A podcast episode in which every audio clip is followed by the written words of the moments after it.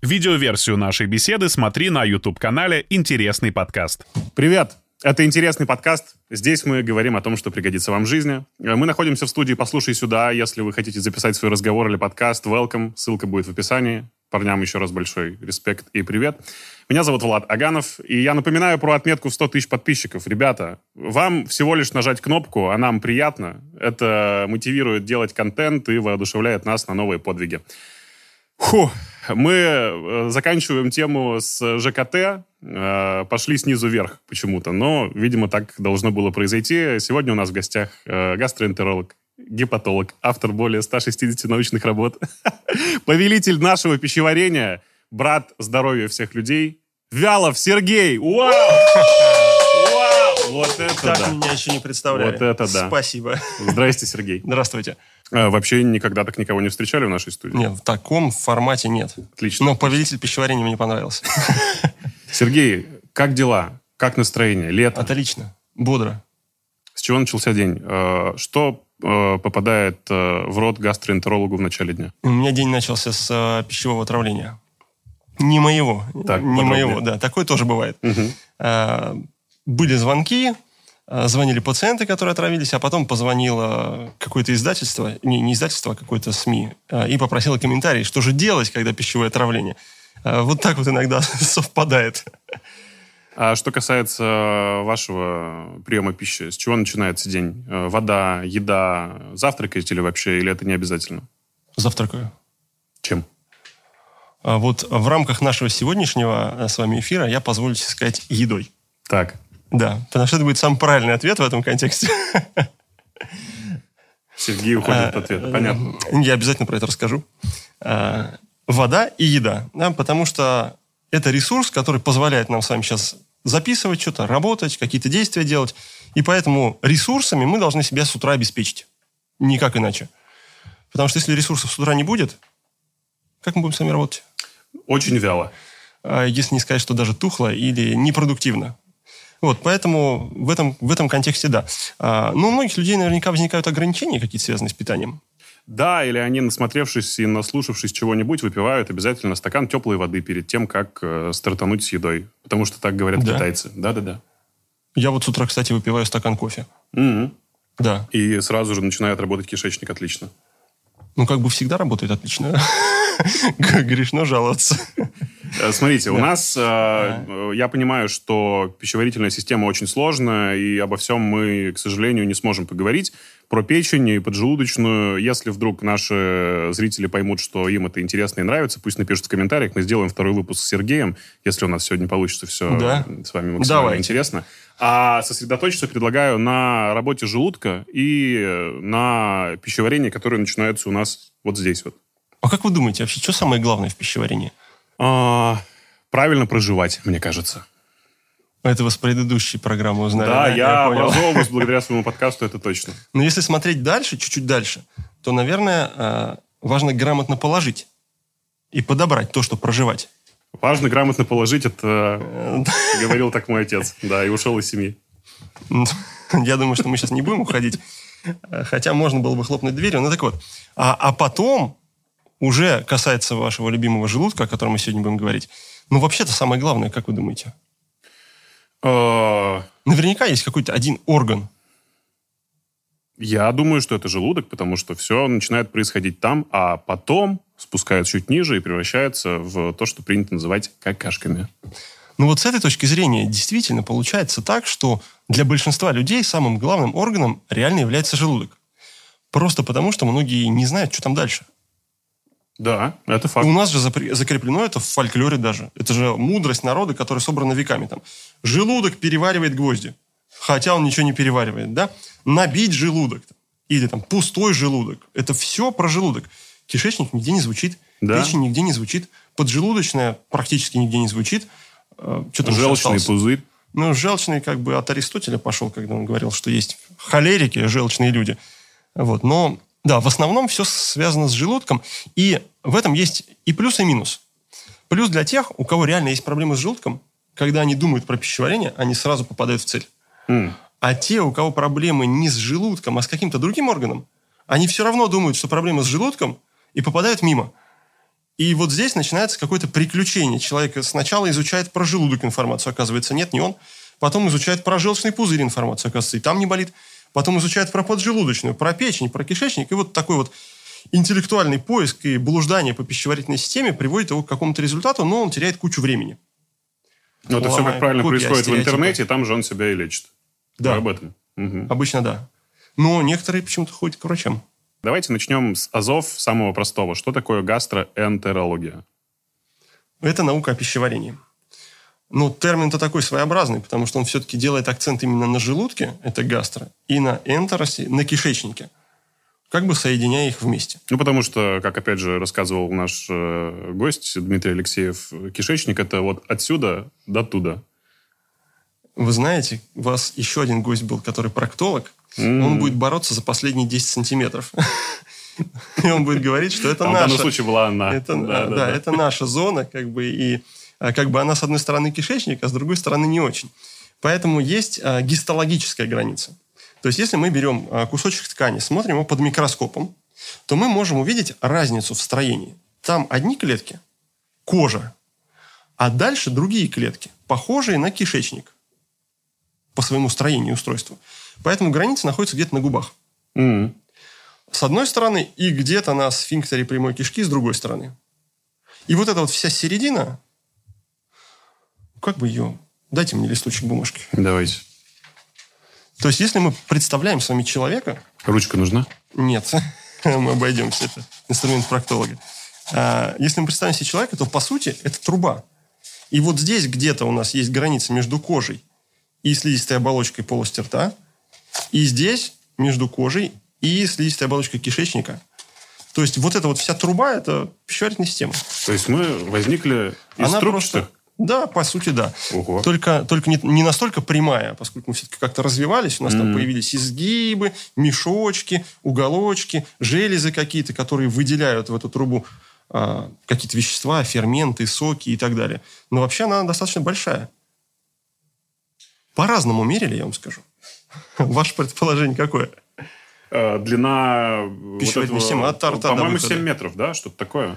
Да, но получается, что 6-7 у живого человека и 7-8 у мертвого. Потому что вся эта система, она находится в тонусе. Состоит-то из мышц частично. И когда мышцы в тонусе, они чуть сокращены, и длина их меньше. А когда мы тонус этот теряем, то тогда и кишечник становится И длиннее. поэтому, когда человек умирает, э, он сразу же опорожняется, да? Это Да. Интересно. Интересно. Э, Как вы сами сказали однажды, желудок – это только вот самая первая стадия, первый этап – это мясорубка. Один которая- метр из восьми. Ну, или из семи. И один литр объема. Да. Ну, полтора. Э, Ну, два. Может быть, и три.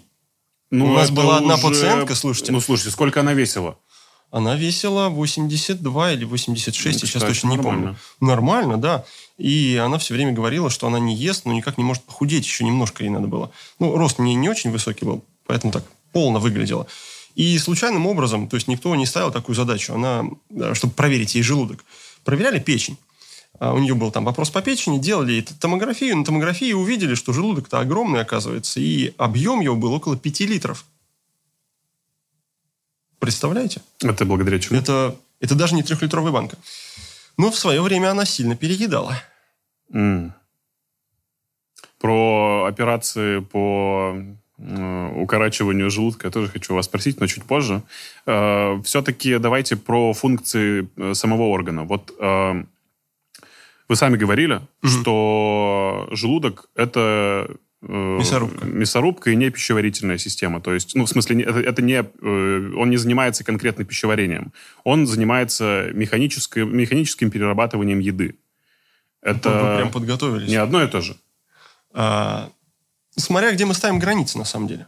То есть мы можем сказать, что мы готовим еду, когда мы режем хлеб, делая бутерброд. Готовим или не готовим? Готовим. Ну, вроде как готовим, но это не то чтобы кулинария, правда? Потому А. что когда мы готовим суп а, или готовим второе, мы там что-то варим, что-то перемешиваем, что-то добавляем, это уже больше процесс. Ну, это смотря какие бутерброды, опять же. Вот. А, и смотря какое пищеварение.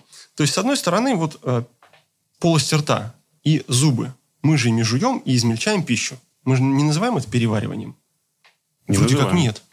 Да, и желудок, по сути, он продолжает эту работу. Потому что есть а, разные степени крупности кусков, которые мы проглатываем.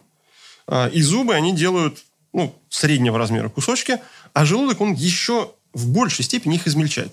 Благодаря соляной кислоте. Благодаря мышцам. Так, поподробнее, пожалуйста. То есть, в первую очередь, желудок – это, конечно, мышца. Наверняка каждый а, ходил, вы выдохнете, да?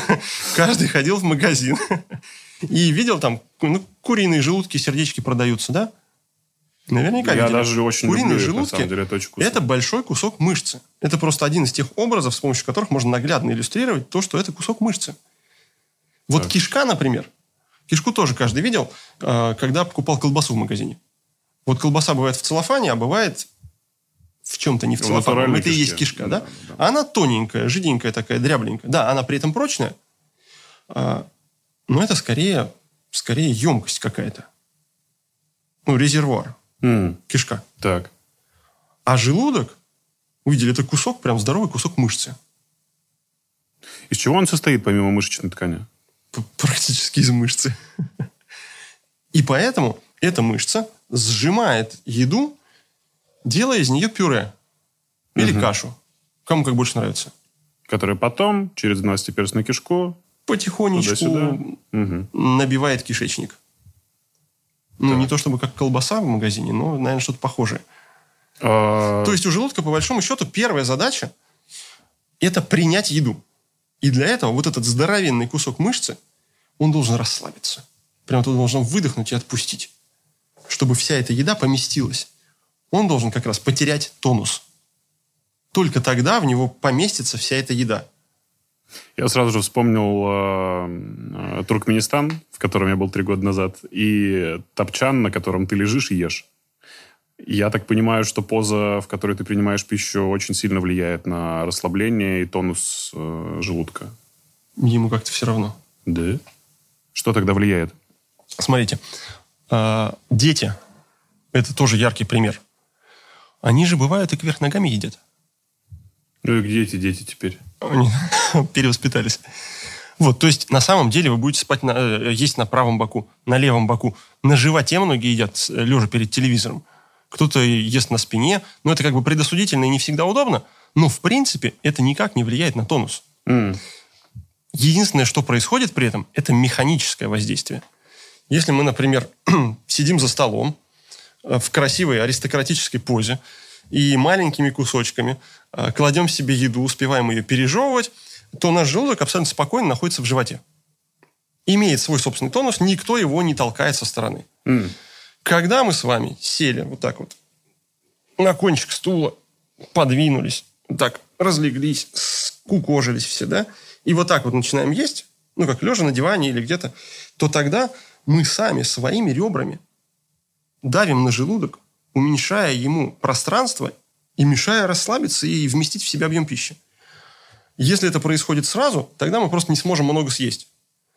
А если мы сначала поели, а потом прилегли, то мы на этот желудок нажали еще сверху. И вот это может приводить к каким-то проблемам. Не только набору веса, но еще и невидимым Набору проблемам. изжоги и воспаления пищевода. И воспаление самого желудка, я так понимаю. гастрит. Маловероятно. Нет? Все-таки вот последние э, немецкие рекомендации, вот они буквально месяц назад или два месяца назад вышли, они говорят нам о том, что гастрит, то самое воспаление желудка, это все-таки инфекционное заболевание по большей части. Инфекционное, то есть вызванное микробами какими-то. Например, хеликобактер пилори. А, И вот здесь надо уточнить, не только.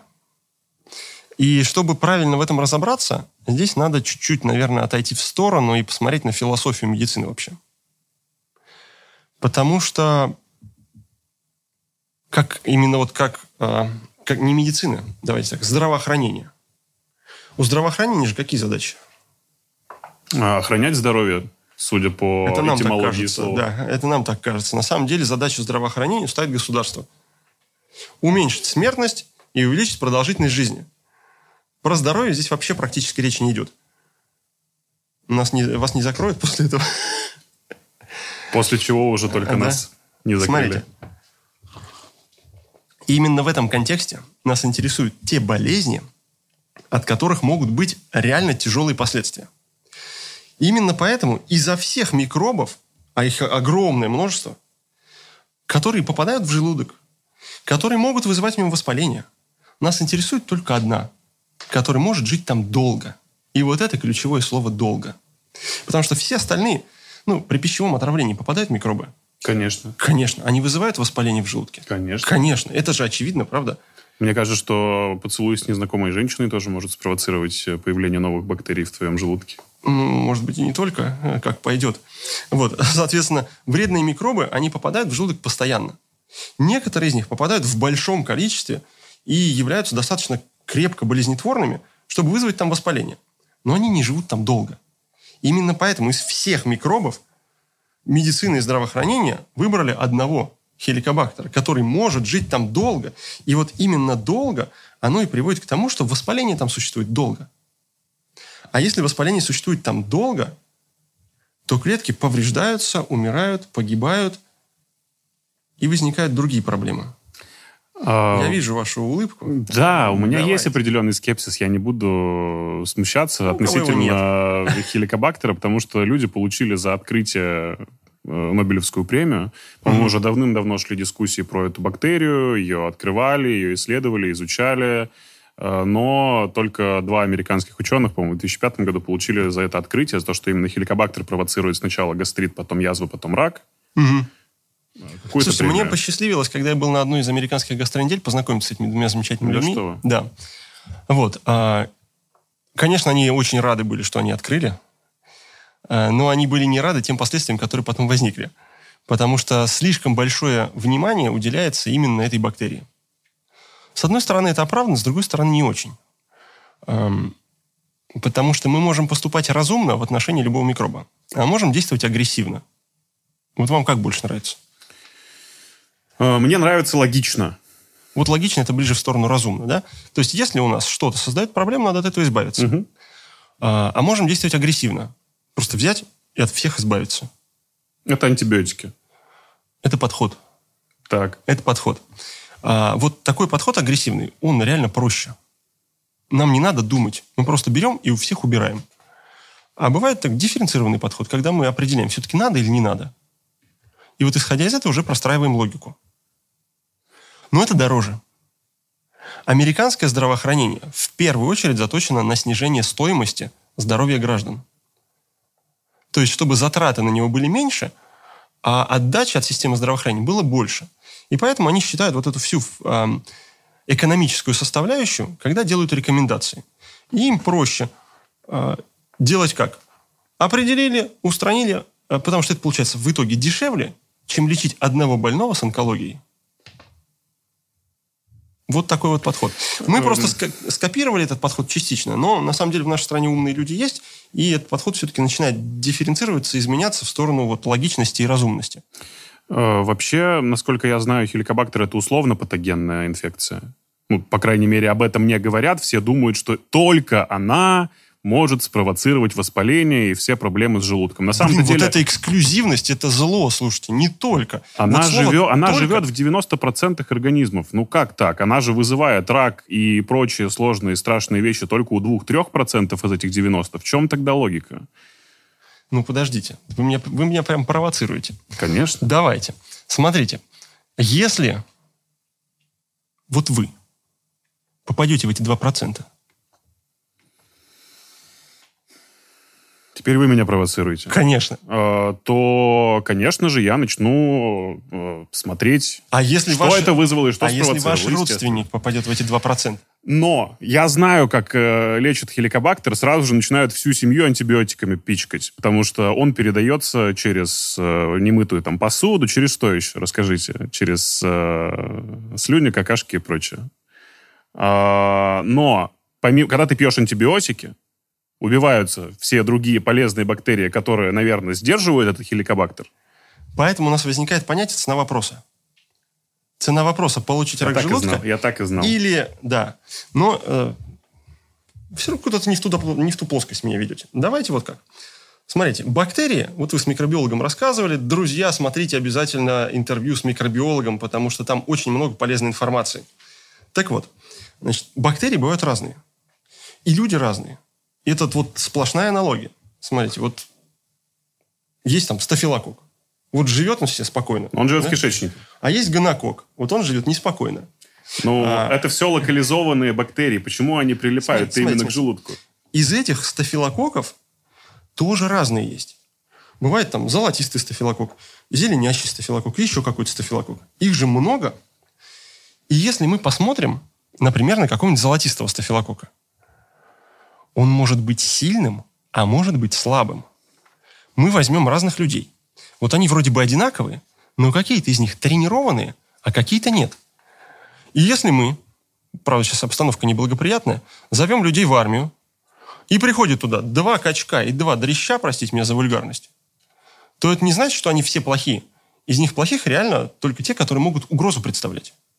И наша задача отличить, кто нам угрожает, а кто абсолютно безобидный. И в отношении всех микробов тоже это известно. Вот, например, кишечная палочка. 124 серотипа. 124. Одной и той же кишечной палочки. Одни, эти кишечные палочки, помогают нам что-то переваривать. Другие, ну, вроде те же самые кишечные палочки, помогают нам ничего не делать. Клетчатку переваривать. А третьи вызывают воспаление в кишечнике. Вот вроде бы один и тот же пудель, только один бешеный, а второй нет. И хеликобактер такая же история. Есть разные штаммы хеликобактера. Это на сегодняшний день это известно и давным-давно изучено. Есть те, которые могут вызвать язву. У них просто есть такое вооружение, которое разрушает и погибает кле- клетки желудка. Ну, Так. прям умирают они. Другие хеликобактеры, они могут вызывать атрофию. Когда клетки желудка скукоживаются, перестают вы- выполнять свою функцию, ничего не выделяют, ничего не делают. А есть те, которые могут делать и то, и другое. Это как ВПЧ. Высокоонкогенные. есть, низкоонкогенные, правильно? Да. Но это же не значит, что надо всех под одну гребенку. Нет, ну пугают Вот всех одним и ВПЧ, тем же. Вот в например, чем проблема. С ВПЧ мы научились выделять конкретные штаммы онкогенные, которые могут приводить к опухоли. Мгм. И конкретно их мы можем убирать. То есть у нас следующий шаг развился. Мы не просто всех папилломов, э, вирусов папиллома человека убираем, а только тех, которые реально вот, ну, опасность представляют. А с хеликобактером мы просто не дошли еще до этого этапа. Мы можем ее, в принципе, определить, но ее свойства охарактеризовать не можем. Честно, иногда мне кажется, что все вот эти э, бактериальные приколы, которые популяризируются как в интернете, так в сетях, так и благодаря врачам, сейчас не про вас говорю, которые спекулируют на этой теме, это огромное прикрытие для корпораций, занимающихся вредной едой. Я недавно задумался... Маркетинг и некомпетентность творят чудеса. Я недавно задумался, как устроен супермаркет. Я реально почитал, э, как строят магазины, которые находятся рядом с домом каждого. И если вы вспомните, то при входе всегда овощи и фрукты. Всегда овощи и фрукты. А почему? Потому что человек, который заходит в супермаркет, сначала удовлетворяет и усыпляет свою вот эту вот потребность быть хорошим, есть здоровую еду, он покупает овощи фрукты, а потом чем быстрее он купит эти овощи и фрукты, он возьмет еще больше всякой вредной чуши, типа чипсиков, пива и сладкого. И вот мне кажется, что это одна большая теория заговора, потому что чем больше мы говорим про э, какие-то бактерии и то, что как будто бы их надо лечить, и они провоцируют рак и что-то еще, тем э, меньше мы говорим о том, что наш мир устроен так, что полезной еды-то в нем почти и нету. Одна прикассовая зона что стоит? Конечно. Да, ну и, конечно, мир не сошелся крестом на хеликобактер. Это не единственная причина. Поэтому вопрос, насколько мы делаем сильный фокус именно на нее. Мгм. Потому что к проблемам в желудке может приводить и, например, прием каких-то таблеток. И, например, какие-то иммунные нарушения. И, например, Генетика, да. злоупотребление алкоголем, например. Ну, в части генетика, ну, просто это не очень сильно распространено. А, например, влияние желчи на желудок тоже существует. И оно достаточно вредное, потому что в желчи содержится ядерный фактор КПБ, который является, по сути, мутагеном и может перерождать клетки желудка. В общем-то, куча разных проблем. А лечение мухоморами и хлоропластырем разве не создает таких проблем? Тоже создает. Вот. Поэтому а, питание здесь не то, чтобы а, является базовой или фундаментальной причиной в отношении желудка. И в супермаркете это скорее не заговор, это скорее высокоразвитый маркетинг. То есть люди Это просто спекуляция на силе воли. Да. Люди просто думают, как эффективнее, быстрее и больше продать, и не думают, не думают про здоровье. Нет, это не думают люди, которые покупают. Те-то, кто продает, они наверняка подождите. думают об этом и все прекрасно знают. Никто не думает про здоровье. Вот никто не думает про здоровье А вот здесь поподробнее. до тех пор, пока оно не заканчивается. Потому что человек рождается, у него все хорошо. Дальше он живет, растет и развивается лет до 25. В 25 лет заканчивается гарантия, и все начинает сыпаться. Гарантия, собственно, заключается в том, что пока мы растем, а, рост намного быстрее, чем развитие болезни. И поэтому интенсивный рост, он как бы компенсирует те плохие изменения, которые в организме проходят. И когда вот эта скорость роста замедляется где-то там 24-26 лет, вот тогда уже начинается в большей степени повреждение, которое вскрывается как раз именно где-то там вот 25-30 лет появляются какие-то первые болячки. И вот здесь мы начинаем думать о том, что это просто, ну, блин, наверное, несварение какое-то. Как это называется обычно? Несварение какое-то. Ну, что периодически бывает. И потом, когда это начинает появляться начинает появляться, систематически, да-да. что-то начинает не нравиться. Думаешь, что-то я не так живу. А, или, нет, живут я так. Это пищеварение не справляется. Это же не я не справляюсь. Это же не сила воли в супермаркете. Это, это же... Вот он не выдерживает. Кто? Точно, желудок. Мы же про печень э, не помним, она не на слуху, а желудок она и не болит, по-моему, Но да. она и не болит, да. Кишечник, а, да нет, у нас все переваривание в фольклоре, оно закреплено именно за желудком. Когда нас говорит, желудок не принимает, желудок не переваривает, желудок стоит и не работает. Вот запор, как бы он находится в кишечнике, но мы говорим, что желудок не работает. Это общее понятие «живот болит». Да, поэтому мы называем живот желудком. И из-за этой подмены понятия, поскольку мы сами начинаем лечиться, мы лечим не живот, а желудок. И это лечение не помогает очень часто. Что с этим делать? Начинать в 25 задумываться о том, что надо ТО каждый год проходить. Ну, мне кажется, надо смотреть ваш канал, потому что здесь много полезной информации. Отлично, подписывайтесь. А, надо читать, надо читать обязательно гастрокнигу, потому что в ней кладезь полезной информации. А, ну и в целом начинать лучше себя чувствовать. В смысле ощущать. Потому что когда мы начинаем более а, четко и правильно смотреть на свои ощущения, тогда мы формируем правильное представление о том, что внутри происходит. Потому что любой неприятный симптом – это в первую очередь сигнал, на который надо обратить внимание. То есть мы говорим, блин, болит, надо это, эту боль убрать. А на самом деле эта боль, она говорит нам о том, что, э, дружок, обрати внимание, у тебя вот там проблема. И тебе надо обратить туда внимание, а не просто избавиться от этого ощущения. Ну, то есть э, любая локализованная боль – это нарушение всей системы. Или ее части. Но е- а, обычно нарушается часть. И когда часть нарушается в течение длительного времени, это уже затрагивает и другие звенья этой системы. Хорошо, вот э, тогда давайте более детально. Э, наступил э, возраст э, окончания гарантии. Так, Ты почувствовал, что болит. так, Э, Желудок у нас находится, все путают и не знают, он находится где-то вот с левой части, вот здесь со стороны под, под ребрами, да?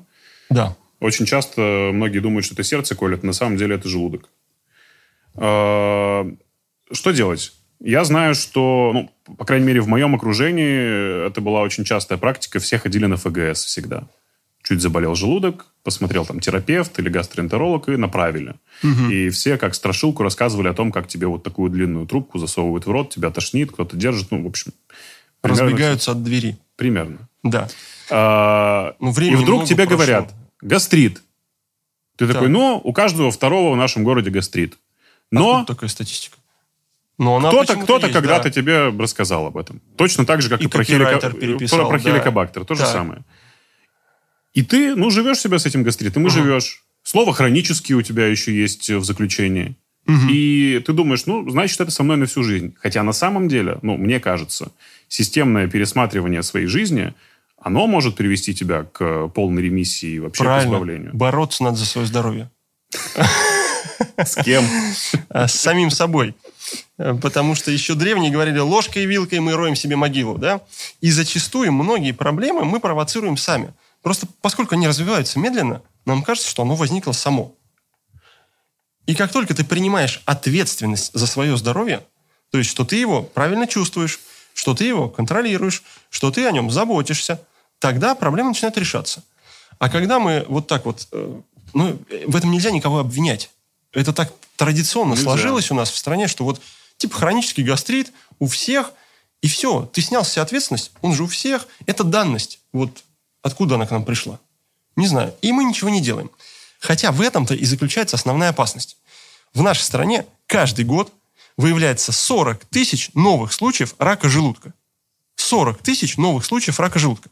Большая часть из них на третьей, четвертой стадии.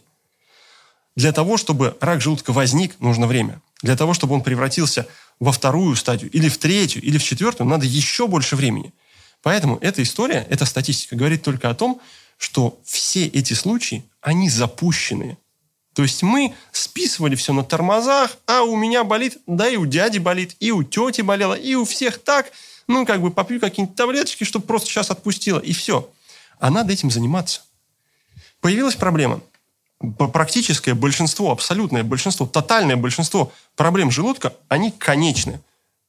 То есть их можно вылечить и избавиться от них полностью. Но мы терпим. Даже тяжелые язвы? Конечно, 21 день. Э, Поправьте, если я не прав. Да.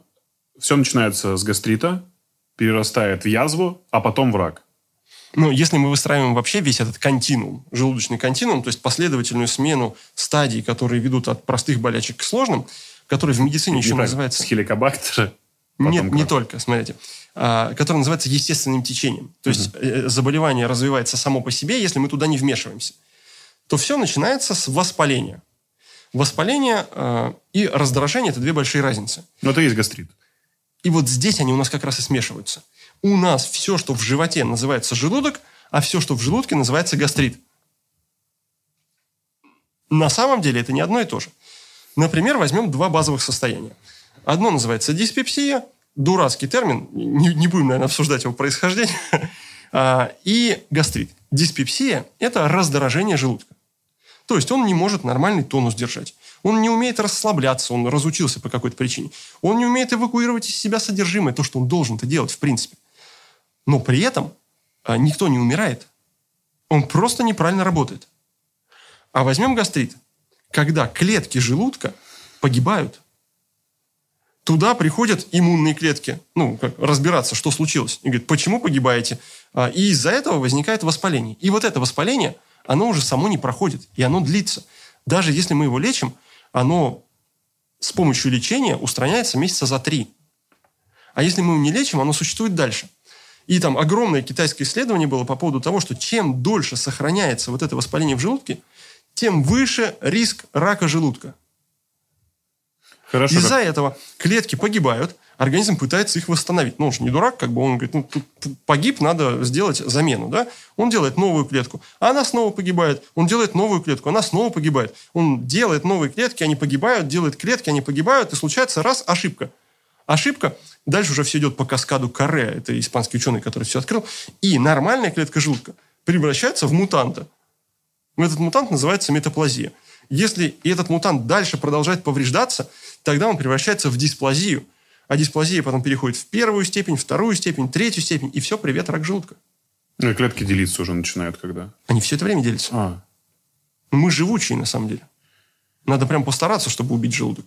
Но, тем не менее, это происходит. И вот этот процесс, а входных ворот у него миллион. Одни, одни из входных ворот – это хеликобактер. А другие ворота – желчь. Третьи ворота а, а, эти нестероидные противовоспалительные. Четвертые ворота – вирусы. Пятые ворота – иммунная система. Шестые ворота а, этот, э, гормоны желудка, в том числе повышенный гастрин. И, короче, много-много-много разных причин, алкоголь. Алкоголь, безусловно. Вот. Они все упираются в базовый процесс воспаления, из-за которого потом вот эта вся история возникает. И никто не обещал, что только один хеликобактер будет вызывать проблемы в желудке. Причин может быть две, три, четыре, даже пять. Кто-то собирает бинго все 10 причин проблем с желудком. Но поскольку нам всегда говорят, как нам говорят, надо искать причину. Почему, говорят, в единственном числе? Надо искать причины. И мы поэтому, нам же хочется одну найти, правда? Ну вот какого-то одного виновника всего этого плохого торжества. А, и что-нибудь одушевленное, чтобы это было. Пусть будет хеликобактер. Я вам открою секрет, я думаю, что это во всех областях медицины происходит. А, конечно, это общая проблема. И не только в желудке, это и в мочевой системе, и в половой системе, и А в легочной системе, везде. да. И в строительстве, и в автомобильных. А, Скажите, что может побеспокоить человека, ну, у которого есть уже первые звоночки к э, обнаружению гастрита, помимо боли в самом желудке? Есть какие-то симптомы, которые сопутствуют? Так вот, мы к этому и шли. Смотрите, вот есть эта самая диспепсия, которая болит и проявляет себя симптомами. И не дает нам нормально, спокойно жить. А есть реальный гастрит, когда клетки погибают, но это не болит. Вот парадокс, да? Вот смотрите, а, наверняка каждый бегал там в детстве, катался на велосипеде, может быть, сейчас на самокате, и многие катаются, да, и падал с этого устройства. И расшибал себе коленку. В итоге мы получаем ссадину, поверхность, на которой часть клеток погибла. Вот скажите мне, она болит? Очень. Возможно. Но давайте добавим вторую характеристику. Временной интервал. Как долго? Ну, когда корочка появляется, уже не болит. Даже, даже еще меньше. Это все болит в течение там, часа, как мы упали. А дальше оно перестает болеть. И если мы не тревожим эту систему, то оно и не болит. Если мы эту коленку не сгибаем, не разгибаем, вот этот дефект, который образовался, он не болит. Если мы не трем ее одеждой, он не болит. Если мы не сыпем туда соль или перец, он не болит. Поэтому воспаление болит только в самом начале, когда мы повредили желудок. А потом чувствительность пропадает, угнетается, и процесс идет, но мы его не чувствуем. В этом-то, собственно, и есть опасность реального гастрита и реального воспаления. К счастью, у большинства людей нет гастрита. А есть вот эта самая диспепсия. Когда желудок, вот он должен был вместить в себя еду. Он расслабиться не может. Мы в него пихаем, и появляется тяжесть. Ну, мы в него... ну, надо же тарелку доесть. Мама говорила, да? Доешь, нельзя оставлять. Мы в него пихаем, пихаем, а а он не может расслабиться. Нарушена его работа. Не структура, а работа. И поэтому появляется тяжесть, переполненность. А мы думаем, а не, это поджелудочное не переваривает? Или все-таки желудок? Да нет, не хочется идти на гастроскопию, пусть будет поджелудочная, да? Выпек я ферментов. Вот. И вот это, конечно, маркетинг. А дальше этот желудок должен эвакуировать содержимое дальше. Ну, нужно размять это все.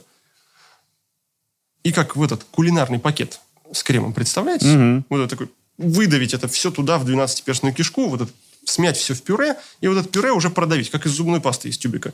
Вот. И тогда вот эта маленькая порция, постепенно поступающая из желудка в кишечник, она успевает обработаться желчью, обработаться ферментами, обработаться всеми остальными, э, бикарбонатом и другими веществами, и постепенно расщепляется, переваривается на атомы, на молекулы и всасывается уже кишечником. Поэтому желудок, конечно, ничего не переваривает. Но еще что он делает важно? Он обеззараживает еду. Мы же живем не в стерильном мире. Вот у нас водичка стоит, душновато тут. И как думаете, сколько туда микробов упало? Да тонны. Тонны. И вот я сейчас выпью, и у меня не будет пищевого отравления. Давайте, давайте инфекции. посмотрим на вас. Нормально. Потому что, во-первых, слюна содержит лизоцим и обеззараживает часть микробов. Во-вторых, в желудке есть кислота, которая тоже убивает микробов. И значимую часть, конечно, на месте прихлопнет. И проблема хеликобактера в чем? Что она умеет э, разрушать кислоту. Она домик над собой строит, и мы ее сами от нее избавиться не можем. От всех других можем избавиться, э, а от хеликобактера нет. И поскольку она формирует вот этот домик, а под ним разрушает слизь, и дальше уже клетки желудка, вот поэтому она и вызывает воспаление. Если бы домика не было, э, и хеликобактер бы так же спокойно исчезал из организма, э, как и при других, например, пищевые отравления и кишечной инфекции. Ну, день-два, там, несварение, и все. А она там живет. Вау. Парадокс. И... И а, если мы бы, мы бы умели бы разрушать этот домик, тогда нам бы не пришлось использовать антибиотики. Если бы мы могли отрывать хеликобактер от стенки желудка, нам бы не пришлось использовать антибиотики. Она просто больше в организме нигде не может прижиться. В пищеводе не может, во рту не может, в кишечнике не может. И есть уже там такие разработки, которые позволяют реально оторвать хеликобактер от стенки желудка. Но пока только на 50%. И поэтому это еще не внедрено в широкую практику.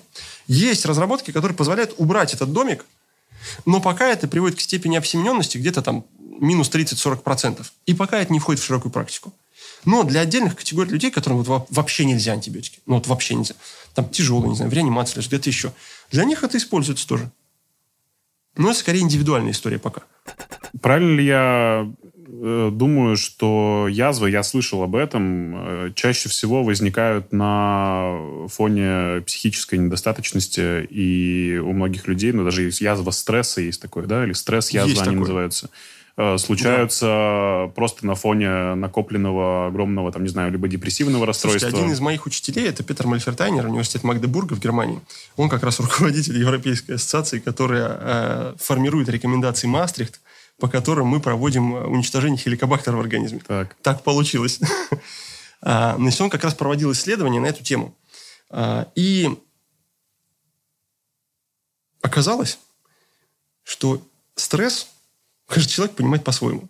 Что такое стресс? А Бухова знает. Вот Ганс Селье давным-давно, а, он определял стресс как какое-то вот физическое состояние для организма. И действительно, вот, например, ожоговая болезнь. Когда человек обгорел, это стресс для организма на физическом уровне. Например, а, другие такие экстремальные ситуации. Синдром длительного сдавления, который при травмах возникает. Тоже стресс для организма. А психоэмоциональный стресс – это совсем другая история. Так вот, физический стресс кислородное голодание. Он реально приводит быстро, в течение там, пары-тройки дней, к тому, что в желудке образуется огромное количество большущих язв. Что еще раз приводит? К тому, что в желудке образуется огромное количество большущих язв. Кто приводит? Стресс. Нет, нет, в, когда человек что, кислородное голодание приводит к этому? Да, физический стресс. И вот здесь, смотрите, вот вы уже даже на эту ловушку тоже попались. А, потому что что такое кислородное голодание? Вот это вот следующий Когда вопрос. мы вкладываем неправильное значение в термины, у нас получается недопонимание и полная дезориентация. Потому что если уж мы начали использовать термин, так давайте его по определению использовать. А то тут приходит ко мне дядька и говорит, у меня а, панкреатит. Я говорю, а почему вы решили-то? Он говорит, ну, у меня 20 лет назад вот здесь вот болело, мне врачи сказали, что это панкреатит, и теперь я называю это панкреатитом. Угу. То есть я называю это панкреатитом, термином, которому я сам дал свое определение. А все другие смотрят и начинают лечить ему панкреатит.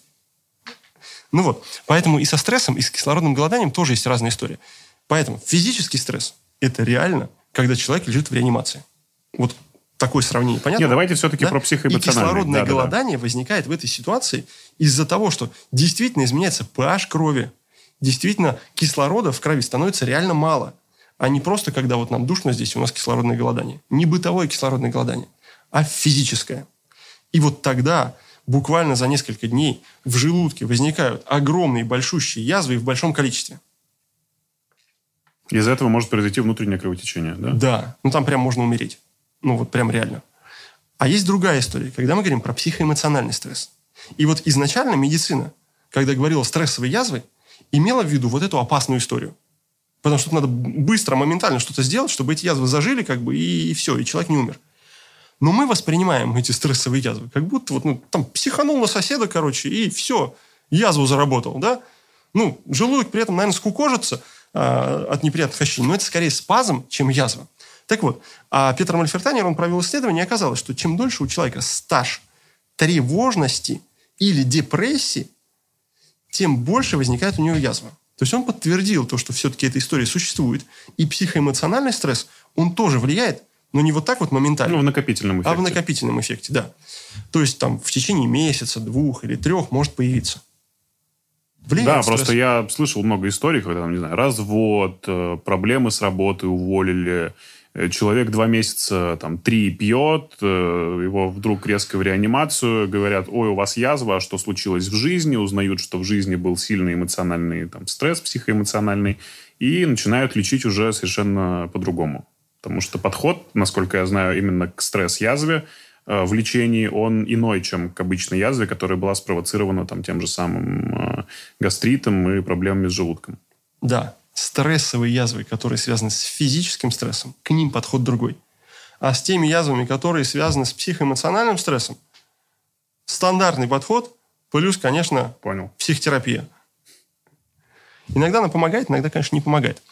Но далеко ходить не надо. а Бывают разные истории. Вот, например, возьмем с вами кого, бомжа на Казанском вокзале. Вот он Мгм. тоже пьет. Тоже пьет. А, и много пьет. И каждый день, и регулярно. Но, вы знаете, у него ничего не болит. Хотя там есть язвы. Парадокс в том, что если у нас возникло сильное воспаление, оно сначала болит, а потом организм понимает, что как бы, ну вот, я сигналю болью в мозги. Сигнал пускаю, сильный, там болит. А, нет реакции обратной. Сигналю день, сигналю два, сигналю три, неделю перетерпел, и организм перестает сигналить, потому что бесполезно. Потому что боль – это не для того, чтобы испортить нам жизнь, а для того, чтобы мы поняли, что что-то не так. И вот мы не поняли, что что-то не так, и чувствительность пропадает. Чувствительность пропадает, и вот здесь человек вообще безоружен. То есть он не чувствует, что у него внутри что-то разваливается. И тогда он пропускает момент, когда это реально опасно. И тогда он попадает с кровотечением из этой язвы в реанимацию. Э, Вы уже сами успели сказать про чувство насыщения. Э, За чувство насыщения в нашем организме отвечает э, так называемый центр голода. Э, Центр голода, он работает через тоже нейронные сети, расположенные в гипоталамусе, насколько я знаю, и У нас это все большая связано... дифференциация. У нас есть и центр голода, и центр насыщения. Просто они находятся рядышком. Да, и центр, который отвечает за наполнение и растягивание желудка. Есть такой тоже? Конечно. Вот. Очень интересно. Тогда поподробнее. Принцип работы этого центра, э, центра голода, он, насколько я знаю, э, связан с постоянным мониторингом глю- глюкозы. Что хотим мы есть только тогда, когда у нас падает сахар. Если мы Обычно обратим да. внимание, то когда мы больше голодаем, начинает кружиться голова, все потому, что упал сахар в крови. Так. А, но у людей с избыточным весом есть большие проблемы с центром голода, потому что они переедают не из-за этого, а из-за того, что им надо набить желудок максимально плотно. Как раз-таки про э, центр этого самого насыщения мы и говорим, да? А, иногда люди с избыточным весом переедают, потому что им важно не получить сахар, не набить желудок, а им важен процесс. Процесс заедания тоже имеет смысл. М. Да. Вот это самая печальная история, когда человек просто ест для того, чтобы есть. И здесь голод, конечно, ни при чем. Но вообще, конечно, да, механические рецепторы есть в желудке. И если желудок растягивается, они дают какой-то электрический ток. По нервным окончаниям он идет э, в голову, в центре, и они воспринимают, грубо говоря, интенсивность напряжения. То есть, если наполнения нет, сигнала нет, 0 вольт идет наверх. Если какое-то небольшое наполнение есть, то сигнал усиливается и идет там 5 милливольт наверх. Если же желудок сильно растянулся, тогда там сигнал в 100 милливольт, и там отсечка происходит, и говорит, хорош есть. Э, И это все сопровождает чувство вины. И человек начинает его заедать потом еще больше, и больше, и больше, и больше. И некоторых это вводит в депрессию, они перестают есть. Наверное, они в этом смысле счастливые люди, потому что они не переедают за счет этого. Ну, стресс это Да. отличная Но диета, бывает да, другая история. Смотрите, как бы мы вот рассчитываем, что все должно работать, как должно работать. А бывает, что оно не так работает. Вот, например, желудок не может расслабиться. Ну, не может он расслабиться. Вот у нас, мы, вот здесь как раз мы можем сказать, мы понервничали, а, начальник поругал, у нас возник спазм в желудке. Спазм. Вот он зажат. У него был объем литр, стал 750. И мы кладем по привычке туда литр, а туда влазит только 750. И сигнал-то идет, что как будто бы он полный. Но он полный не из-за того, что он растянулся, а из-за того, что он сжался. У кого-то еще сильнее сожмется, и там все будет пол-литра. И он начинает думать, я вроде бы раньше больше ел, а сейчас съедаю мало, а больше не хочется или не лезет. Но многие по привычке, мы же быстро едим. К сожалению. Похватали, там К похватали, да? да. И привычная порция легко входит в рот, но иногда сложно входит в желудок. Но мы все равно ее запихиваем, и тогда появляется тяжесть и переполненность. Потому что это слишком большой сигнал, слишком большое давление, слишком большое растяжение, И тогда в мозг уходит сигнал 200 милливольт, 300 милливольт. И тогда появляются дискомфортные ощущения. Вот на это надо обратить внимание. А что такое барорецепторы? Это те рецепторы, которые воспринимают как раз давление. А, плюс-минус для простоты понимания мы, конечно, это все упрощаем и группируем как бы механические рецепторы и барорецепторы вместе. Как бы как физическую составляющую этого процесса. Потому что механические рецепторы, они а, воспринимают расстояние, насколько сместились клетки друг относительно друга. А барорецепторы, они воспринимают именно давление.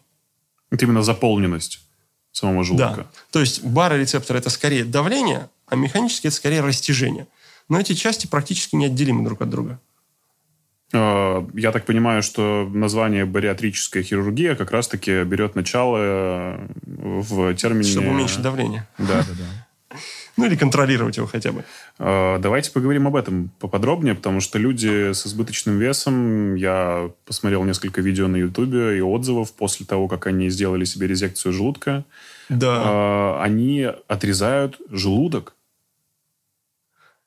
Разные ситуации бывают. Вот смотрите, кстати, один из кейсов а, выложен у нас на сайте института, а, когда Александр Морозов, по-моему, он был у Петросяна в шоу и играл маленькую девочку, такой был маленький толстый человечек, помните, может а, быть? это пчела, да, я знаю. Да, конечно. вот. Он а, сделал операцию и похудел. И сейчас он вообще выглядит другим человеком. Вот, поэтому э, результаты от этого, конечно, есть. Есть, э, как от всего, и плюсы, и минусы. Но не всегда это именно отрезать желудок. Потому что если ты его отрезал, ты его уже не пришьешь. Есть и другие опции, когда, например, в желудок вводится какой-то баллон для угу. того, чтобы занять там часть места. Ну, воздушный шарик. Ну, специальный, конечно. Вот. А куда что-то только не пихают, да? Женщины грудь делают, мужчины тоже что-нибудь себе делают. А, и люди тучные с избыточным весом тоже в желудке что-то запихивают. А, ну вот, значит, а, и если там объем был, например, 3 литра, мы на 1 литр занимаем этот объем шариком, и оставшийся объем, он становится меньше. Что это за шарик такой? Ну, специальный баллон из силикона. Который просто заполняет пространство собой? Вот прям по-тупому. Вау. Да. Ну, единственное, что там есть какие-то дополнительные нюансы для того, чтобы контролировать в нем давление, а, создавать нужный, необходимый объем, уменьшать это давление и так далее. А как это происходит? Человек что-то проглатывает, и у него в желудке... Ну, примерно так же, как делают гастроскопию. А-а-а. Засовывают трубку в желудок или зонд специальный, там этот шарик туда помещают, раздувают его и все. Это самый простой вариант. А его извлекают потом спустя Конечно. Время? Да, то есть, э, то есть не обязательно что-то прям вот радикально решать. Хотя существуют и радикальные операции, которые, при которых отрезается часть желудка или вообще целиком весь желудок. В принципе, этот подход, он изначально пошел от э, операций, когда рак желудка удаляли вместе с частью желудка, или при кровотечениях из желудка. Удаляли часть желудка. И вот эту операцию, технологию саму, решили применить для людей, которые имеют избыточный вес. Просто потому, что не для всех людей, у которых избыточный вес, а для тех, которые имеют большой желудок при этом. И уменьшив объем желудка, а, мы просто не даем ему поместить в себя больше еды, чем положено. Ну, просто некуда. Но когда отрезают желудок, Э, когда делают резекцию, да. все равно же остается та самая трубка, по которой проходит пища и переваривается. Конечно, То конечно. есть это все равно формально отрезают желудок, но остается вся та же ферментация, остаются все те же кислоты. Желудок не переваривает. Ферментация как было, так и есть. А какой объем у этой трубки? Здесь, смотрите, Ее, трубка... насколько я знаю, тоже можно растянуть. То есть люди, которые проходят через эту операцию, спустя год часто возвращаются в исходное положение, потому что все равно начинают много, блин, есть. Ну, мы сверхадаптивные люди. Это не значит, что у них вырастает новый желудок. Нет, правильно? конечно, он просто растягивается. Да, ну... Смотрите, а, при, например, операциях по поводу заболеваний, рак желудка, например, или кровотечение – там могут удалить и весь желудок целиком. А, он отличается от всех остальных частей пищеварительной системы составом клеток. Вот пищевод, например, он все-таки ближе к входу и чуть больше на него похож по строению. Там много слоев покровных клеток. В желудке а там есть клетки, которые выделяют кислоту, клетки, которые выделяют слизь, а клетки, которые мышечные, их в большем а, количестве содержится. А в кишечнике дальше, там, конечно, нет клеток, которые выделяют кислоту. Там другие клетки. И вот если мы смотрим по клеточной структуре, то если мы удаляем весь желудок целиком, то тогда возникают проблемы. из-за отсутствия кислоты в первую очередь. Потому что ее больше делать некому. А если мы э, делаем из остатков желудку трубочку, то форма-то остается такая же. Форма остается такая же, трубочка. Но она сохраняет функцию по производству кислоты. Примерно поняли? Мне Примерно, сложно да. объяснил, да? Нет, нет, абсолютно То есть, понятно. если мы Просто я... желудок вот так, эм, смотрите, вот так, то тогда мы убираем полностью. Из-за этого могут быть проблемы. А если мы отрезаем желудок вот так и оставляем от него трубочку, то кислота остается. И это не рождает практически никаких проблем. Да, но э, почему я задумался? Э, Основная проблема людей, которым делают такие операции, заключается в том, что они опять же ждут какой-то э, единоразовый, единовременный, Чудо навсегда, да, да. таблетки, которые спасет их, и они будут худеть. По-моему, проходит год, я знаю, что там бывают проблемы с волосами у людей, что они худеют там килограмм на 30, Кальций, потом железо, это B12, все магний, да. Потом это все стопорится, и основная проблема наверняка и людей, оперирующих, в том, что они не доносят, что, ребята, у вас этот год дается для того, чтобы вы пересмотрели всю свою жизнь и начали выстраивать совершенно новый подход к тому, что вы едите, как вы живете, сколько вы спите, как вы двигаетесь. Они сидели на своей большой мягкой попе ровно. Ну, а, изначально, а, здесь надо просто в исторической перспективе рассматривать. Изначально эти операции предназначались для тех, а, кто уже перешел какую-то красную линию. Например, он из-за избыточного веса ночью теряет дыхание на несколько минут. Ночной апной, так называемый. Ему уже некогда худеть. Ему надо сейчас что-то сделать, чтобы он просто не умер. У кого-то возникает жесткая аритмия или неконтролируемый вообще сахарный диабет. Им надо сейчас сразу что-то сделать для того, чтобы они тоже не умерли от этих осложнений. И вот для этой категории людей предназначались эти операции изначально. Но дальше а, они показали свои результаты. Эти люди стали худеть. Другие люди стали завидовать. И говорят, ну я тоже так хочу, да? Ну а чего он похудел, и я похудею, правда? И они тоже начали делать эти операции. И вот некоторые из них не знали всю эту предысторию. Не знали, что все-таки надо менять образ жизни. Потому что, например, свои 140 килограммов ты как-то съел. И вот если, конечно, этот аспект устранить, то, конечно, долгосрочного результата тут никакого не будет. И наоборот, будет только хуже. Сколько человек может прожить без еды, вообще без еды? Какого веса человек? Ну, давайте среднестатистического нашего с вами. Ну, 70 килограмм, наверное, несколько месяцев. Я слышал что-то про 30 дней. Ну, там зависит от баланса жира и мышцы в организме. Мы сейчас все спортом занимаемся, знаем, что есть жировая ткань, мышечная, вода там, да, поэтому составные части этого веса могут быть разные. Потому что спустя какое-то время Да. организм сам себя переваривать начинает. Конечно, сначала распадаются мышцы, потому что там белок, с которым можно много чего сделать. А потом жир, из которого тоже можно много энергии получить. А, да вот, собственно, и потом а все. А потом все закончилось.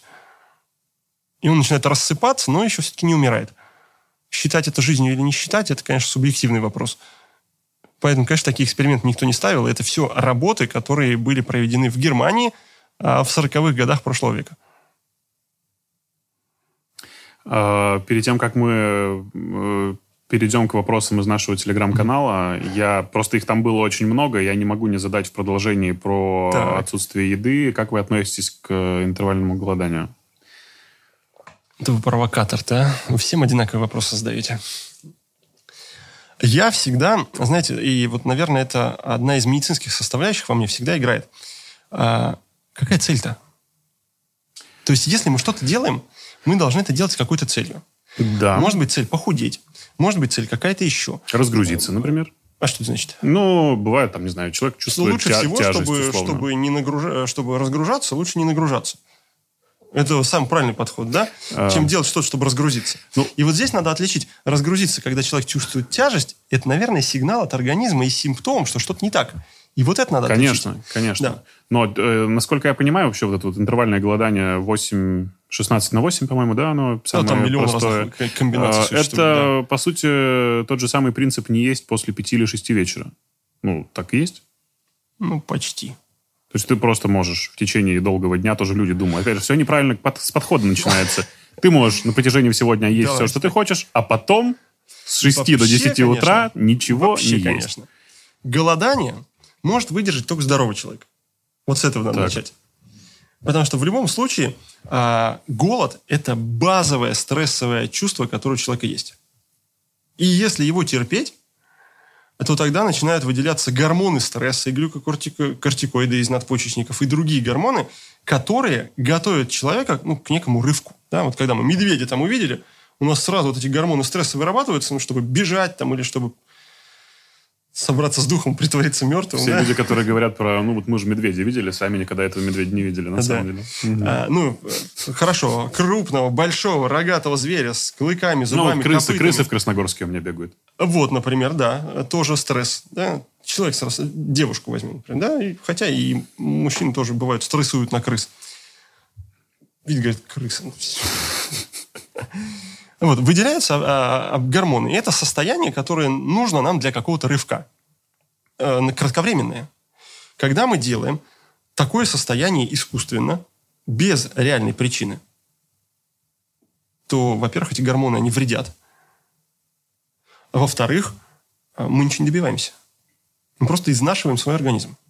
Вот вы ездите на машине, и вот вы едете на работу, да? Вот спокойная, регулярная, рутинная поездка. И такие, раз, газ в пол. По полные обороты, масло там, все уходит, бензин, все уходит. И потом, а потом обратно дальше едете. Быстрее доехали? Нет. Может быть, эмоции какие-то от этого получили? Да. Но тогда мы понимаем, что вот за эти эмоции мы расплачиваемся износом мотора. А здесь мы получили в отношении здоровья? Ну, Мы перестали есть. Получили кучу положительных эмоций от голода, потому что мы его терпим, да? Ну, кожа разгладилась там с утра, смотришь. Она обвисла скорее, да? А тут... э, какая-то, вот эта вот легкость, знаете, чувствуется внутри. Но с учетом того, что мы все-таки съедаем за день примерно килограмм-полтора еды, если мы перестанем есть на день, то мы станем на полтора килограмма легче. И легкость точно будет. Да, конечно. Да. Но это же не результативно. Поэтому как ритуал, может быть, он и хорош. Но с другой стороны, вот это вот чувство голода, все-таки оно базовое, да? И многие там знают эти истории про блокадный Ленинград, когда люди потом всю жизнь носили конфетку в кармане. Потому что это чувство голода, оно накапливается. И если мы перетерпели голод сегодня, перетерпели голод завтра, перетерпели послезавтра, то мы в выходные все равно все съедим. Все, что натерпели. Да, но там, понятное дело, что это должна быть очень э, То есть вдумчивая практика, там раз хотя бы в недельку, иногда. По-моему, основная... Вот смотрите, вот поэтому я и спрашиваю про цель. Во-первых, это может сделать только здоровый человек, а во-вторых, зачем тогда это делать, если это раз в неделю иногда? По-моему, Есть- токсины, токсины есть- выводятся. Есть религиозные практики, в которых это предусматривается. Там это как бы носит характер испытания скорее. А есть какие-то другие альтернативные течения, в которых тоже предполагается какое-то голодание. Там интервальное, или там суточное, или разгрузочный день. Но если ты грузишь себя всю неделю, а потом делаешь один разгрузочный день, ну кому мы обманываем-то? А какая полезная сторона у э, интервального голодания есть? Да нет у него полезной стороны. Давайте попробуем и придумать. Давайте. Давайте. Значит, вот у нас стресс. А, Значит, сердце в тонусе, сосуды в тонусе, а, кишечник в тонусе, ЦНС в тонусе. а, ЦНС в тонусе. Мы можем сорваться на кого-нибудь. Поэтому, чтобы решить вопрос, например, какой-нибудь ссоры, это вполне себе подходит. А, Но может сил не хватить. А В это время, значит, пока мы на взводе, мы активно тратим свое депо. Потому что, потому что энергии не хватает. Это же очень энергоемкий э, процесс быть в тонусе. Тратим депо. Депо у нас есть в крови. А, инсулин сразу открывается, все из, из резервов. Главный резерв это в печени, гликоген. Там его плюс-минус у разных людей, в зависимости от веса, роста и питания, там от 100 до 200 граммов. Ну, мы спалим этот гликоген, наверное, за день. Завтра мы перестанем голодать и наберем его обратно. Это все, что мы могли сказать про интервальное голодание. Эм, Возможно, еще на этом фоне начнутся спазмы в кишечнике, поскольку там просто много нервов. Или, наоборот, усилится перистальтика. И мы будем либо бегать в туалет, э, либо нас запрет. Э, Хорошо, тогда есть ли какое-то идеальное время приема пищи, последнего приема пищи в день? То есть э, многие говорят, что за три часа до сна, кто-то говорит, что в этом вообще ничего такого нет, можно и за час до сна поесть, и пока ты будешь спать, все прекрасно переварится. Я, знаете, последнее время, наверное, это возрастные изменения уже мне, а, что-то начинаю замечать, что идеального в этой жизни-то вообще-то особо ничего и нету. И уж идеального времени для приема пищи тем более.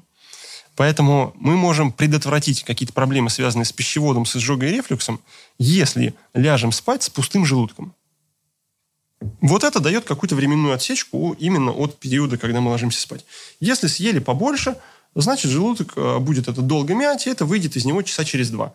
Если съели поменьше или более жидкую консистенцию, желудок это будет мять быстрее, и это выйдет из него за час. И ложитесь все спать спокойно. Другое дело, что если мы налопались конфет, нам бы было бы неплохо их потратить сначала. А... Поэтому после ужина идем на прогулку. Да. Если, если мы налопались чего-то чего лишнего, да, тогда нам это потратить. А тогда время отхождения ко сну оно будет зависеть от того, когда мы нагуляемся и выгулим из себя все лишние миллиграммы и миллилитры. Вот. А во что еще может упираться? Да больше ни во что.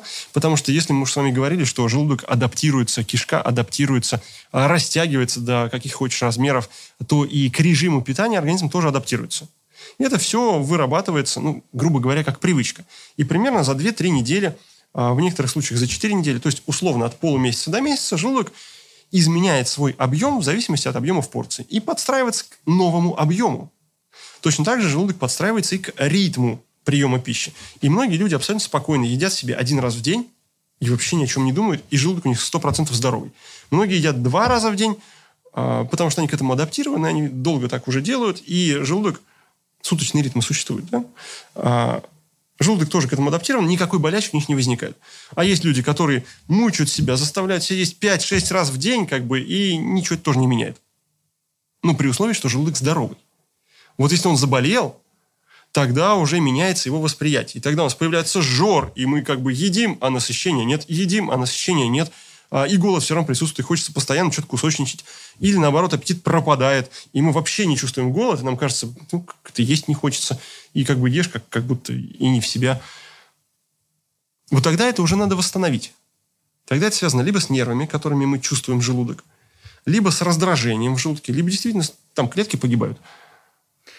Я вот в процессе нашей беседы понимал, сколько всего мы еще можем обсудить, что мы на пороге самой простой элементарной темы с вами. И если вдруг... Мы еще не дошли до желудка, да? Да, что самое, мы, мы, мы столько говорим, и еще столько всего осталось. Поэтому, ребята, если вдруг вы хотите, чтобы доктор Вялов пришел к нам еще раз, welcome в комментарии. Я думаю, что там еще и печень, и поджелудочная, и пищеводы, и, и столько кишечник. еще всего. И можем даже про, зубы проговорить. Вообще. А иммунная система, а какие-то там чудеса э, разные. Слушайте. Ребята, ваша активность может э, изменить этот мир. Э, ну что, Книжку к вопросам. можно почитать, кстати. А, У кстати, меня вот недавно вышла книжка. А давайте мы сделаем следующим образом. Мы эту книжку разыграем среди наших подписчиков. Как вы смотрите на это? А, думаю, что мне, конечно, не жалко. Я просто сегодня ее не взял. Передадите нам попозже. Да, мы по-другому сейчас с вами сделаем. Смотрите, у меня есть э, книжка «Желудочные войны». Так. Вот в ней все про желудок написано. Про изжогу, про рефлюкс, про атрофию, про хеликобактер, про заброс желчи, про язвы, про эрозии, про гормоны, про все, про все. То есть как мы боремся за желудок и боремся против всех этих болячек. Так называется «Желудочные войны». А есть у меня гастрокнига, которая как Библия для гастроэнтерологов, или как Коран для гастроэнтерологов, или как Тора для гастроэнтерологов. Это фундаментальная книжка, в которой все про пищеварение есть. А, и про то, как, как желудок работает, как пищевод работает, как желчный пузырь устроен, как поджелудочный зонд, как все проверить, как в этом разобраться. Есть еще у меня книжка, называется «Неотложная помощь», в которой я нарисовал 100 шикарных рисунков, на которых прям схематично написано в неотложной ситуации, что кому когда делать, как проявляется и чем э, от этого избавиться – и приложение есть, по которому можно собрать себе аптечку прямо дома, положить эту книжку сверху, и тогда это будет талисманом, и у тебя ничего не случится неотложного. Они есть в электронном виде? А, есть в электронном виде, некоторые есть в аудиокниге и в бумаге есть. Вот давайте сделаем следующим Есть еще образом. книжка «О чем молчит печень». Ох. А, да, потому что печень, как вы знаете, она симптомов-то не имеет, там mm. нет нервных окончаний. И поэтому мы ее особо и не чувствуем. Поэтому очень важно знать, как она молчит и что в ней происходит с инсулином, с э, глюкозой, с жиром, с паразитами, с глистами, э, с железом, который там накапливается, с холестерином, билирубином, всеми другими вещами. Я там собрал все способы проверки этой печени, все способы лечения, все про болячки, и вот ее я принес вам. Да. Прекрасно, прекрасно. Сейчас или потом? Э, Давайте сделаем так. Сейчас я буду читать вопросы из нашего телеграм-канала, которым вам, ну, и- и вам их написали много. Давайте так. Да. И из этих вопросов, которые я вам задам, мы выберем самые интересные, и этому человеку, в общем-то, и вручим прямо сейчас эту книгу, Прямо пока сейчас? мы пишем. Ну да, прямо вот в нашем эфире. Итак, э, Я меняется вообще, ли... конечно, знаете, зарекался от этих всех историй, потому что потом это возвращается ко мне. э, Что блин, именно? книжка не дошла или шла долго. Не-не-не, у нас вообще еще, короче. все четко, не переживайте, Да. все отправим, конечно. Придется поверить, у меня другого А, варианта нет. Меняется ли кислотность желудка с возрастом? Вообще кислотности желудка не существует. Офигенный вопрос. Если кислотность в желудке в норме единица, а шкала начинается с единицы, то она не может быть повышенной. А пониженной кислотности а, по большому счету нет. Это считайте, что атрофия, которая прямая дорога к раку желудка, поэтому а, на сегодняшний день мы ищем атрофию, а пониженной кислотности тоже слишком поздно, чтобы что-то менять. Вот этот же человек э, в продолжении своего вопроса про кислотность спрашивает э, про рекомендацию врачей пить э, 2-3 литра воды в день. Э, по моему мнению, это размывает желудочный сок. Тем самым меняет кислотность желудка. Ошибочно ли мое суждение? Ну, судя по всему, Ошибочно. да. это не размывает. Ну, вернее, да, это размывает. Но в этом нет ничего плохого. Потому что таким образом, размывая или разводя желудочный сок, количество кислоты в нем не изменяется, но он позволяет лучше обработать пищу со всех сторон и сделать ее чуть более жидкой, то есть облегчить работу желудка, чтобы вывести это содержимое быстрее. Э, Вопросы про язвенный колит. Можно ли заниматься в зале со штангами, гантелями при этой болезни в момент ремиссии? Если нет а, большой язвы или кровотечения, то, конечно, можно. И даже нужно. Щелочная водородная вода, насколько оправданно повышать э, pH организма? если не боитесь взорваться. Но в организме pH нет единого, поэтому есть pH только а, в каждом конкретном месте. Например, pH крови, он постоянный и находится в крайне узком диапазоне от 7,35 до 7,45. И чтобы он таким оставался, у организма есть 4 буферные системы огромнейшей емкости, поэтому можете упиться, что хотите, он все равно ее оставит такой, какая есть. Но если человек заболеет и pH двинется хоть на волосок, то человек сразу двинется в реанимацию. Вот хороший вопрос. Э, Икота почему возникает и опасно ли это? Диафрагма дергается. Это мышца, которая держит сердце и легкие, чтобы они не провалились в живот. И если она начинает резко дергаться, то человек начинает резко икать. А, вряд ли это опасно, только может быть социально опасно. Если ты на встрече на какой-нибудь сидишь или где-нибудь на работе, Знаменитые кающие люди, да, которые сидят в одной комнате. Так, ну что, э, синдром раздраженного кишечника, почему сложно диагностировать и почему некоторые медицинские специалисты не считают это заболеванием? это правильнее спросить у них, почему они не считают это заболеванием, но диагностировать действительно сложно, потому что крупных изменений при нем нет. То есть, если бы мы искали язву, мы бы легко ее нашли. А если ты ищешь какую-нибудь запонку в траве, а, то ищешь долго. Есть достоверный метод диагностики раздраженного кишечника, но они технически очень сложные. А когда мы определяем увеличение нервных узлов, расположенных рядом с кишечником, они сложные, дорогие, поэтому в обычной практике их нет только в клинических исследованиях. Э, опасные последствия регулярного вызывания рвоты, то есть булимии, кроме психологических, есть ли какие-то на физическом уровне последствия опасные? Конечно. Конечно. Все должно идти сверху вниз. Ну, если мы сидим или стоим. То есть это некий конвейер, в котором есть одно направление движения, по ходу которого переваривается. Если мы включаем конвейер в обратную сторону на заводе, то там, откуда это шло, появляется свалка. То же самое происходит и в желудке. Он начинает портиться, потому что туда попадает желчь. А пищевод начинает портиться, потому что туда попадает кислота. И настроение начинает портиться, потому что все это начинает болеть. Так, этим вопросом я завершу, потому что с него я начал и выпытывал из вас кое-что. Э, Вот хороший. Во время приема пищи появляется ощущение комка, которое не дает проглотить пищу. Помогает глоток холодной воды. Иногда приходится выплюнуть эту самую пищу. Что это такое? Сразу же вспоминается э, сеть э, фастфудов, когда мы едим горячий бургер, картошку и запиваем это холодной колой, и тогда все прекрасно растворяется и нормально работает.